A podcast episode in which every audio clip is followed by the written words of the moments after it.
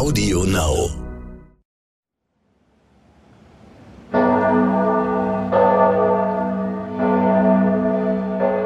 Mailand, 22. Juli 1997. Das Who is Who der Modewelt und viele weltberühmte Prominente der Kultur- und Musikwelt der 1990er Jahre sind in den elegantesten schwarzen Outfits im Mailänder Dom erschienen. Sie wollen den Designer Gianni Versace ehren, der eine Woche zuvor plötzlich aus dem Leben gerissen wurde. Erschossen auf offener Straße von einem Serienkiller. Karl Lagerfeld, Giorgio Armani, Topmodels wie Naomi Campbell, Rockstars wie Sting mit Frau Trudy Styler und Elton John mit seinem Partner David Furnish sind unter den Trauergästen. Auch die Prinzessin von Wales ist im Privatjet zur Trauerfeier nach Mailand geflogen. Diana hat sich ihrem verstorbenen Freund zuliebe ebenfalls passend gestylt. Sie trägt ein perfekt geschnittenes, ärmelloses schwarzes Etui-Kleid und eine luxuriöse, dunkle Krokotasche im Kellyback-Stil von Versace. Mit Tränen in den Augen sitzt sie während des Gottesdienstes in der ersten Bankreihe des Doms. Sie versucht immer wieder ihren Freund Elton John neben sich zu trösten, der völlig fassungslos ist. Als Hommage an Versace singt Elton John bei dem Gottesdienst mit ergreifender Intensität, gemeinsam mit Sting den 23. Psalm. Niemand kann ahnen, dass Elton John nur gut sechs Wochen später auch für seine Freundin Diana singen wird, auf ihrer Trauerfeier in der Londoner Westminster Abbey.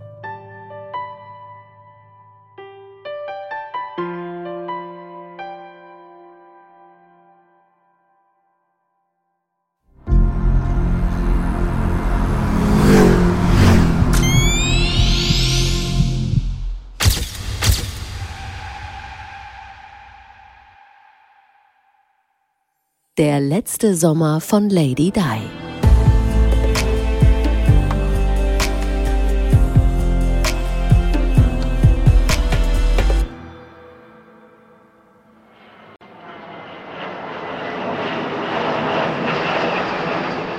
Am 20. Juli fliegen Diana und ihre Söhne mit dem Privatjet von Mohammed Al-Fayed aus ihrem Saint-Tropez-Urlaub zurück nach London. Noch am selben Abend verabschiedet Diana sich liebevoll von William und Harry. Sie verspricht, beide am 31. August im Kensington-Palast zu erwarten. An diesem Tag wollen die Jungs aus Balmoral zurückkehren und die restliche Zeit ihrer Sommerferien bei ihr verbringen. Familientherapeut Emanuel Albert kann erklären, warum es für Diana so schwer war, sich von ihren Söhnen zu verabschieden. Nicht nur, wenn sie ins Internat fuhren. Für die Prinzessin ist natürlich gerade nach der Trennung von Prinz Charles besonders schwer gelassen zu bleiben. Das ist auch ganz klar. Es ist ja so eine Trennung ist ein unglaublicher Gesichtsverlust und ist auch eine ganz persönliche Niederlage. Vor allem, wenn man den Stimmen glauben darf, dass Charles unzufrieden war, dass sie nicht gebildet genug war, nicht smart genug. Das sind Dinge, die sie natürlich spürt und die sie auch einfach nicht erfüllen kann. Wie soll man sowas ändern? Das heißt, er hat sie einfach nicht so geliebt, wie sie ist. Sie hätte gerne diese Traumehe geführt.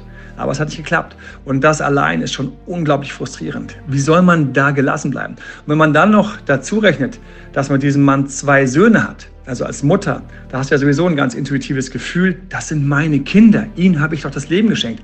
Und dann zu sehen, dass die beiden, klar, weil sie auch einfach Jungs sind, mehr mit ihrem Vater was machen, mehr natürlich auch dem höfischen Protokoll nachgehen. Meine, es sind Prinzen, die haben eine Aufgabe.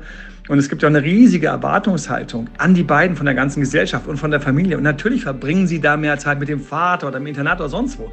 Das ist natürlich dann aufgrund schon von dem ersten Frust Ablehnung zu wenig für Prinz Charles. Und dann der zweite Frust, meine Jungs sind nicht bei mir. Das natürlich haut dann noch viel härter rein. Und gleichzeitig liebt sie natürlich auch ihre Kids. Ja, und sie kann ihnen das nicht übel nehmen. Das ist so eine, so eine ganz fiese doppelte Herausforderung. Und da kann man einfach gar nicht gelassen reagieren, da wirkt man immer uncool. Ich verstehe sie von Herzen.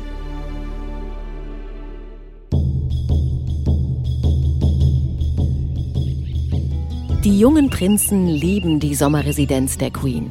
Balmoral bietet William und Harry unzählige Möglichkeiten, sich sportlich auszuleben, in den Hügeln der schottischen Highlands angeln, wandern oder reiten zu gehen. Auf dem riesigen Anwesen gibt es sogar eine private Go-Kart-Bahn. Die Prinzen können gar nicht genug davon bekommen, dort in den Mini-Autos herumzurasen. Gut sechs Wochen wollen William und Harry mit ihrem Vater Prinz Charles, den königlichen Großeltern und einer ganzen Horde von königlichen Cousins und Cousinen als Spielgefährten dort verbringen. Und das respektiert ihre Mutter, schweren Herzens. Außerdem hat Diana in den nächsten Wochen viel vor. Nur 24 Stunden nach ihrer Ankunft in London sitzt sie schon wieder im Privatjet, diesmal in dem von Elton John. Dieses Flugzeug bringt sie zur Trauerfeier von Gianni Versace nach Mailand, erinnert sich RTL-Adelsexperte Michael Begasse. Einer ihrer ganz, ganz großen Freunde war ja Gianni Versace, der ja auch äh, äh, tragisch ums Leben gekommen ist. Und sie war, und diese Bilder sind damals um die Welt gegangen, sie war ja zusammen mit Elton John auf der Beisetzung von Gianni Versace. Und da sah man den beiden auch wirklich an, wie, wie entsetzt, wie geschockt sie über diese Tat waren.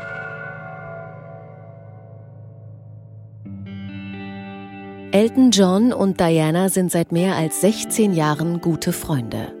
Der britische Sänger und die Prinzessin haben sich in schwierigen Zeiten gegenseitig Mut zugesprochen. Und sie haben eng zusammengearbeitet, wenn es um soziale Anliegen wie die Unterstützung von AIDS-Infizierten ging. Gala-Adelsexpertin Katrin Bartenbach weiß, was Diana und Elton John verband. Die beiden haben sich ursprünglich auf der 21. Geburtstagsparty von Prinz Andrew kennengelernt. Das war im Juni 1981. Ja, ein paar Wochen vor der Traumhochzeit von Diana und Charles. Danach hat sich sehr schnell eine enge Freundschaft zwischen den beiden entwickelt, äh, die auch viele Jahre lang wirklich gut hielt. Doch Anfang 1997 gab es dann plötzlich Ärger. Die Prinzessin und der Sänger zerstritten sich wegen eines Wohltätigkeitsprojektes, an dem sie beide beteiligt waren, auf Initiative von Gianni Versace, einem Fotoband des Modedesigners, mit dem sie beide befreundet waren. Äh, Diana sollte das Vorwort für diesen Band äh, namens Rock and Royalty schreiben und dann auch an einer Charity-Gala teilnehmen aus Anlass der Veröffentlichung des Buches. Denn damit wollten sie natürlich Geld sammeln und zwar für die Elton John AIDS Stiftung.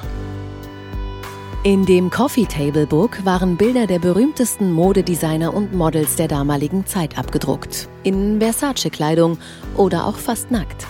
Dazwischen wurden Bilder königlicher Persönlichkeiten aus der Geschichte eingestreut. Auch Abbildungen der jungen Königin Elisabeth II. Als Diana das fast fertige Buch dann zum ersten Mal sah, bekam sie auf einmal kalte Füße. Sie befürchtete, ihr Ex-Mann, mit dem sie gerade erst wieder ein bisschen ein besseres Verhältnis aufgebaut hatte nach der Scheidung und natürlich auch die Queen, könnten Anschluss daran nehmen, dass Fotos von fast nackten Männern mit um die Hüfte drapierten Versace-Handtüchern gezeigt wurden. Das wusste sie vorher nämlich so nicht.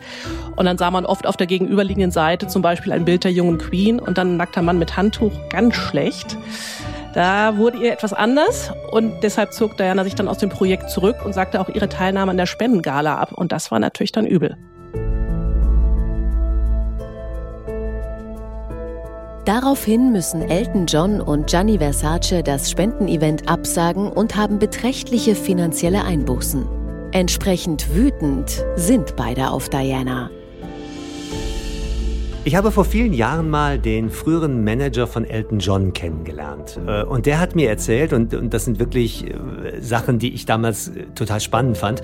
Er hat mir erzählt, wenn Diana damals als Gast bei irgendeiner Charity-Veranstaltung war, also wenn klar war, auf der Einladung steht, Her Royal Highness Princess Diana of Wales wird da sein, dann waren A, zehnmal mehr Leute da und B, es wurde zehnmal mehr gespendet als ohne Diana. Also Diana war ein, ein Brieftaschenöffner, würde man heute sagen, oder ein Kreditkartenöffner. Äh, wenn die da war, war sie für die gute Sache da, dann war sie glaubhaft da und dann sind die Promis gekommen und haben natürlich auch gespendet.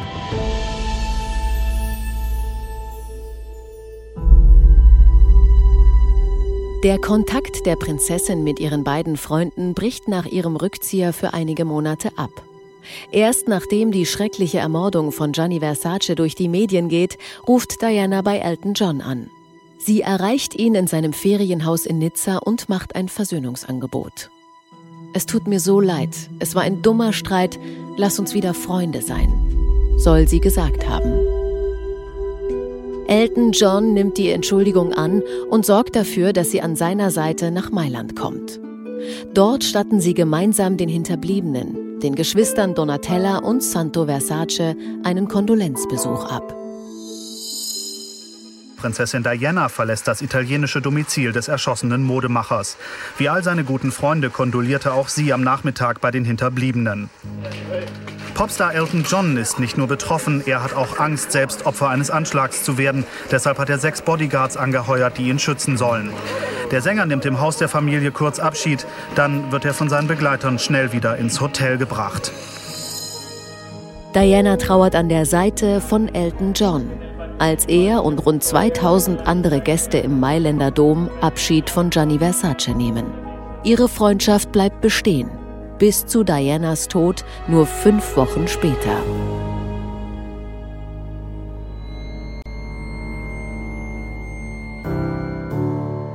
Die Trauer von Mailand versucht Diana schnell abzuschütteln. Sie nimmt die Einladung von Dodi Al-Fayed an, die er nach ihrem gemeinsamen Urlaub in Saint-Tropez ausgesprochen hat. Sie verbringen das kommende Wochenende in Paris miteinander, wollen sich unter Ausschluss der Öffentlichkeit besser kennenlernen. Dodi nimmt Diana mit zur Besichtigung der Residenz des früheren Herzogs und der Herzogin von Windsor in Bois de Boulogne. Es ist ein majestätisches Anwesen aus dem 19. Jahrhundert, das malerisch mitten in einem großen Park liegt. Dodis Vater hatte es 1986 nach dem Tod der Herzogin langfristig angemietet. Dodi versucht natürlich alles, um Diana nach Strich und Faden zu verwöhnen und auf der anderen Seite aber auch zu beeindrucken. Also die machen eine riesen Shoppingtour durch Paris, gehen riesig, riesig schick essen äh, in einem Restaurant, das heißt Luca Carton. Äh, da wird Champagner getrunken, die sitzen da ewige Zeiten. Äh, nach dem Essen geht's dann in seine Wohnung, aber eines ist ganz klar, sie legen noch viel Wert darauf, dass sie nicht die Nacht miteinander verbringen. Also Dianas Chauffeur kommt dann äh, und holt sie ab und bringt sie ins Hotel Ritz weil da hatte sie ja eine Suite gebucht und natürlich keine geringere als die Imperial Suite, weil sie war immerhin die Princess of Wales. Also Dodi hat wirklich alles versucht, um Diana um den Finger zu wickeln. Am nächsten Tag fliegt Diana nach einem ausgiebigen Sonntagsfrühstück mit Dodi zurück nach London. Ihre Wege trennen sich, denn Diana hat eine Verabredung. Sie freut sich darauf, fürchtet sie aber auch. Sie will sich vielleicht ein letztes Mal mit Hasnat Khan treffen, dem Herzchirurgen.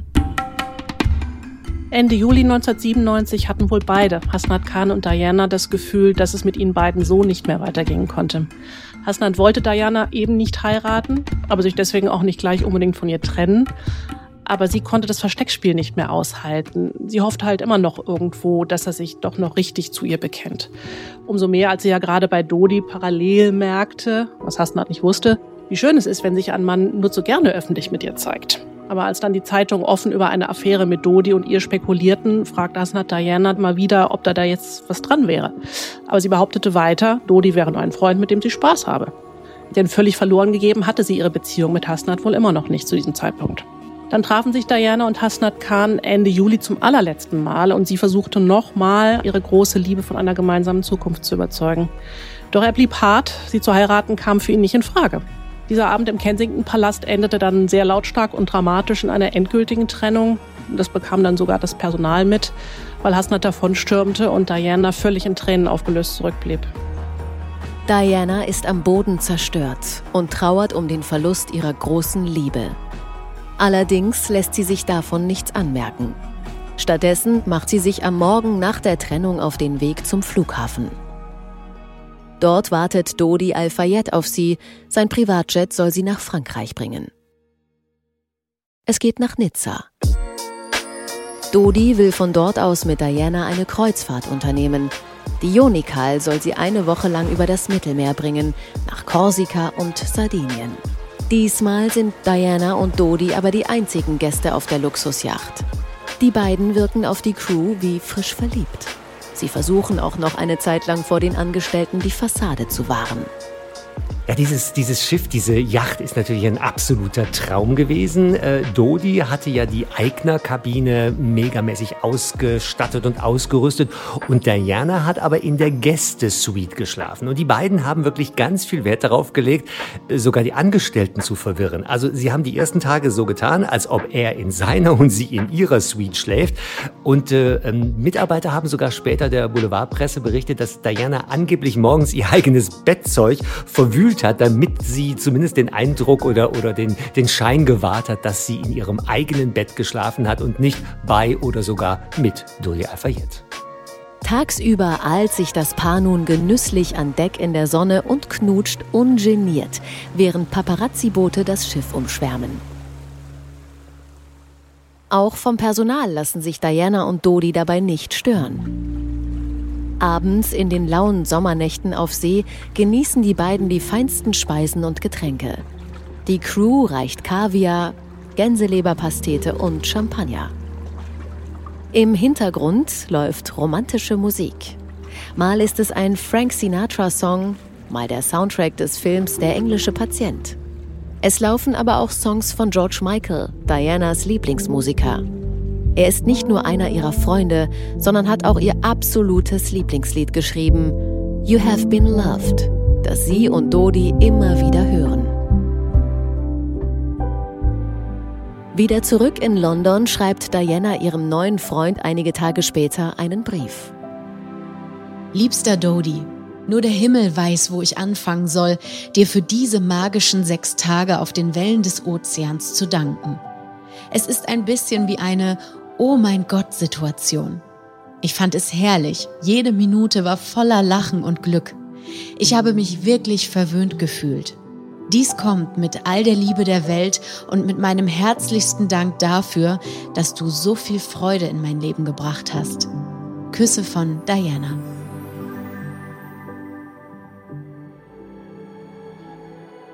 In mancherlei Hinsicht war ja Dodi und sie wohl wirklich perfekt füreinander.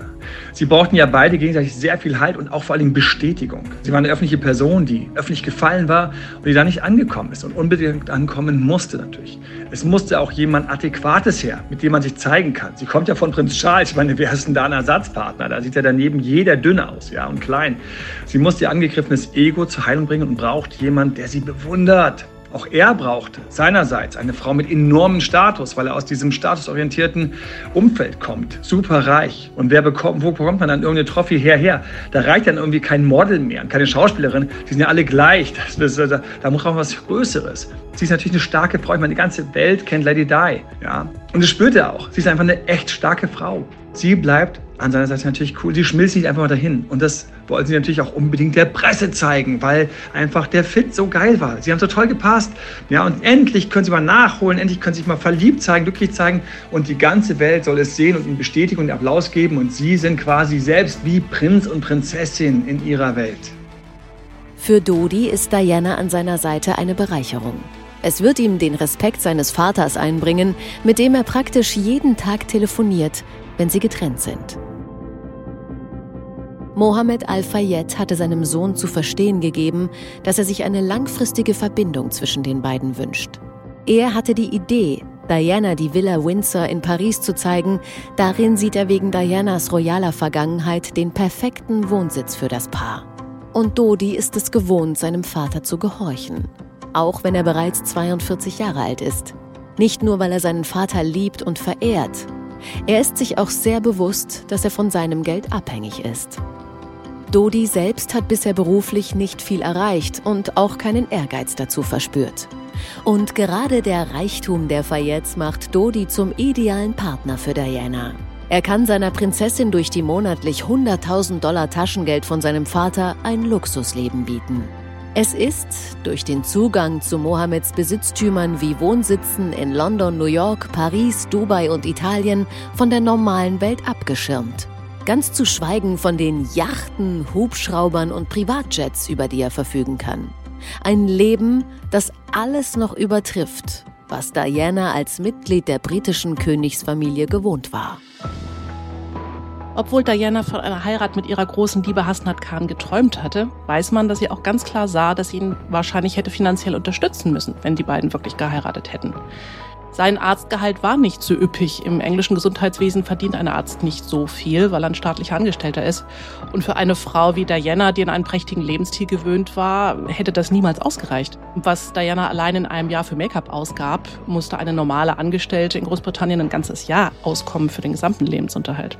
Und Hasnat Khan lebte damals in einer kleinen Zwei-Zimmer-Wohnung in London Sie aber hätte allein für ihre ganze Garderobe, Schuhe, Hüte, Handtaschen mehrere Zimmer gebraucht, wie sie es ja auch im Kensington-Palast hatte. In diesen Wochen genießt Diana das Jet-Set-Leben, das Dodi ihr bietet und die Zeit, die er für sie hat. Fast nebenbei kümmert sich die selbsternannte Königin der Herzen noch einmal um ihr aktuelles Lieblingsprojekt, den Kampf gegen Landminen.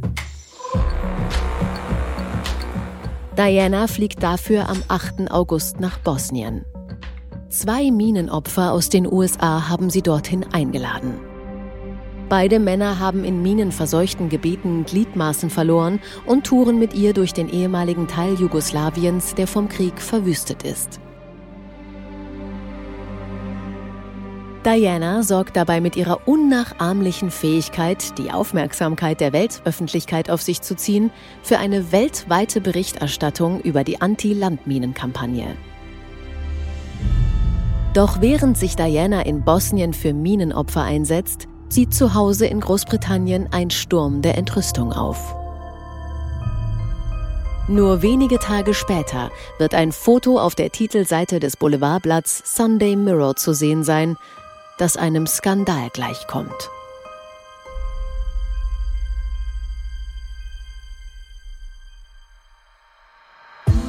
Der letzte Sommer von Lady Di ist eine Produktion der Audio Alliance im Auftrag von Gala.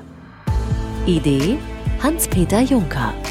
Redaktion Katrin Bartenbach und Maribel Della Flor.